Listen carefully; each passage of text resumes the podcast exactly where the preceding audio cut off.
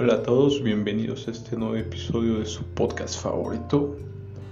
Hoy quiero tratar un tema que, me parece interesante, ¿no? Me he dado cuenta que tendemos a, tener ciertas medidas o etiquetas para, para las personas, ¿no? Para las situaciones. Es algo que también lo que yo posiblemente mucho tiempo me dejé guiar, ¿no? Cuando llegabas a algún lugar y empezabas a etiquetar el inteligente, el guapo, la guapa, o el tonto, la tonta, ¿no? O el, o el burro quizás, ¿no? Teníamos ese tipo de etiquetas para cada persona. Y te das cuenta, a veces buscamos estar en esas situaciones. Yo me daba cuenta que yo buscaba estar siempre quizás no estar en lo más bajo, a veces no tanto aspirar a lo más alto, pero sí buscar, como alguna vez te comenté, no ser el más bajo en alguna de esas etiquetas, de ser etiquetado como el más bajo, ¿no? ¿Por qué? Porque si te das cuenta cuando te comparaban, no es que tú eres el más burro de aquí, no, no, pero no soy tan burro como aquel, porque buscabas eso, no ser, que hubiera alguien por debajo de ti, que era como alguna vez te lo comenté, la forma de compararnos, de estar siempre viendo. Y a veces nos hacía sentir bien, a mí en mi caso me hacía sentir bien que alguien estuviera peor que yo, eso me hacía sentir quizá no tan mal y te has dado cuenta de que es como vivimos, que cuando vemos que alguien es más exitoso, que tiene más dinero que nosotros, nos enoja, nos frustra, como que no entendemos por qué si nosotros a lo mejor sentimos que somos mejores o más trabajadores, más, más buenas personas. Y así pasa, ¿no? Yo también me tocó esa época en la que vivía así me, me frustraba que alguien fuera superior a mí. Y mi único consuelo era eso, ¿no? Que ver que a lo mejor alguien estuviera por debajo de mí era lo que me daba un poco de, de tranquilidad, de no sentirme tan mal. Y es a lo que quiero llegar, que hoy en día tendemos a, frustrarnos por el éxito de los demás y a buscar a lo mejor a sentir mal a los demás para sentirnos un poco mejor nosotros. Veo que nos comparamos por posición económica, por físico, por belleza física, por, como te decía, por estatus económico, tantas situaciones que tendemos a humillar a otras personas, tendemos a, a tratar mal a otras personas simplemente porque tienen menos recursos que nosotros y nosotros nos sentimos personas de, de mejor nivel, de mejor, de mejor categoría y creemos que hay en el mundo personas de primer, de segundo y tercer nivel y y no debo decirte que todos somos iguales, todos, todos tenemos, todos fuimos en su momento creados, cada uno con diferentes habilidades, cada uno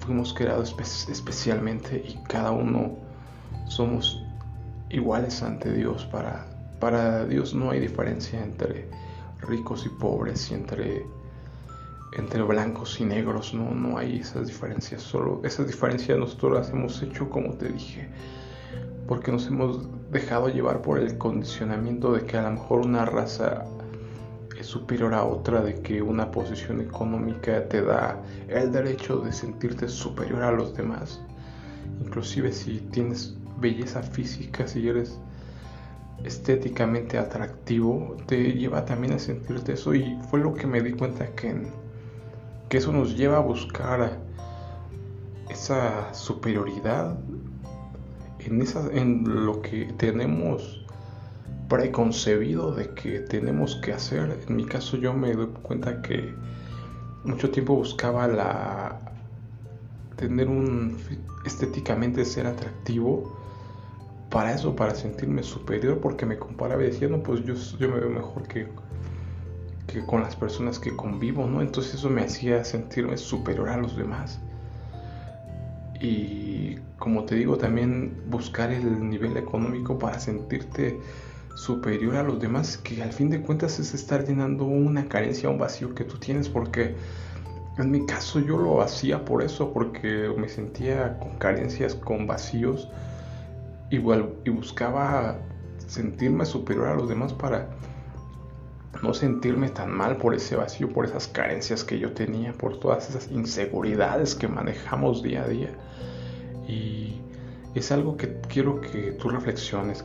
¿Por qué estás buscando sentirte superior a los demás? ¿Por qué estás buscando humillar a la mejor a los demás? ¿Y por qué en el mundo pasa esto de que veo que gente que empieza a tener más recursos o empieza a tener a lo mejor mejor físico, empieza a sentirse superior a otras personas, inclusive por intelecto, ¿no? Las personas que son más inteligentes suelen sentirse por encima de los demás y es algo que no, no está bien que debe pasar porque cuando te repito las enseñanzas que nos vino a traer Jesús, nos vino a decir que teníamos que hacer los menores, los, el más pequeño, los más humildes por debajo de los demás, porque el reino de los cielos es completamente lo contrario que nos han enseñado aquí. Y nosotros, conociendo eso, es lo que tenemos que implementar aquí mismo, ser esas personas humildes que no se sientan mayores a todos los demás, que no porque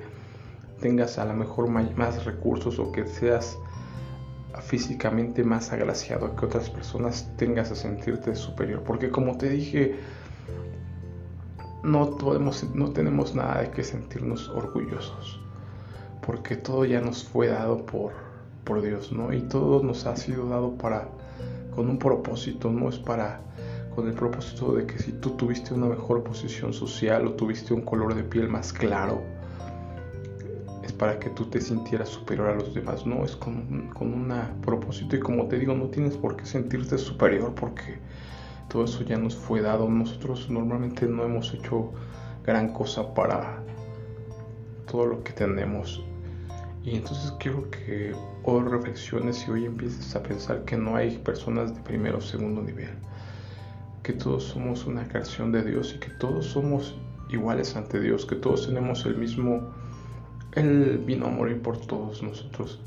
Jesús se sacrificó en la cruz para morir por todos y el sol sale para justos y pecadores, llueve para todas las personas, o sea, date cuenta que Dios no hace ninguna diferencia. Nosotros somos los que hacemos esas diferencias y eso nos crea divisiones porque nos dividimos por razas, por colores de piel, por estratos sociales, por los bonitos, por los feos, por los inteligentes. Date cuenta que todas esas ideas lo único que hacen es separarnos, separarnos y, separar. Hoy te decía que veo que antes en su momento el marxismo y estas teorías de izquierda buscaban enfrentar a, la, a las clases obreras con, la, con las clases superiores y buscaban rebelarse. Hoy busca rebelarse por diferencias de, de orientación sexual, por diferencia de digamos, hoy veo que el feminismo busca implementarse para separarse por porque dicen sentirse dominados por los hombres y situaciones que al fin de cuentas son solo situaciones para dividirnos, para estarnos, como te digo, distrayéndonos de lo que realmente es que, que son las enseñanzas de Jesús, amar a tu prójimo como a ti mismo. Y hablar del gran amor de Jesús, el gran amor de Dios y no estar hablando de odio porque hoy precisamente leí algo que el odio solo genera más odio. ¿Te has dado cuenta que estas protestas de odio solo generan más odio? Porque ahorita ya veo que muchos empiezan a, odiar a todos aquellos que, que protestan porque en las protestas normalmente se ven se ven vandalismo y situaciones muy fuera de control, ¿no? Entonces, muy anárquicas que te llevan a, a otras personas a empezar a odiar a esas personas porque crees que están haciendo mal por todo lo que están generando, ¿no? Y entonces te das cuenta que el odio de, de estas personas que se están quejando por, en teoría contra el sistema, contra el patriarcado y demás, solo está generando más odio. ¿Te has dado cuenta de eso? Es muy real, el odio solo genera más odio. Entonces, ¿qué tenemos que hacer? Pues generar amor. El amor obviamente va a generar más amor y no estar midiéndonos con los demás por más dinero, por colores de piel, por, por belleza física, ¿no? Estar concentrados en, en lo que nos dio Jesús porque eso depende de nuestra responsabilidad. Ya te hablé que tenemos que tener responsabilidad de no echarle la culpa a los demás, de hacer nosotros lo que tenemos que hacer, lo que es nuestra obligación, nuestro deber. Y ya si los demás lo hacen o no, ese ya no es nuestro problema porque cada uno va a dar cuenta de sí mismo. Tú no debes preocuparte de si tu vecino no hace algo, porque, como te digo, él, tú no eres juez de tu vecino, tú no eres juez de tus compañeros de trabajo, de escuela. Tú solo tienes que preocuparte por ti mismo, porque tú hagas lo correcto, porque tú pongas en práctica las enseñanzas de Jesús. Y tú eres el que vas a dar cuentas de ti, tú vas a pagar lo que tú hagas, no, vas a, no tienes que preocuparte por pagar lo que va a hacer tu vecino, tu primo, tu amigo, tu familiar. No, no tienes que preocuparte de eso. Entonces, responsabilízate de ti y de ti eh, y de que tú hagas lo correcto. Eso es lo que tenemos que tomar en cuenta. No estarnos midiendo y comparando con los demás. Como te dije, si quieres compararte con alguien, compárate con Jesús.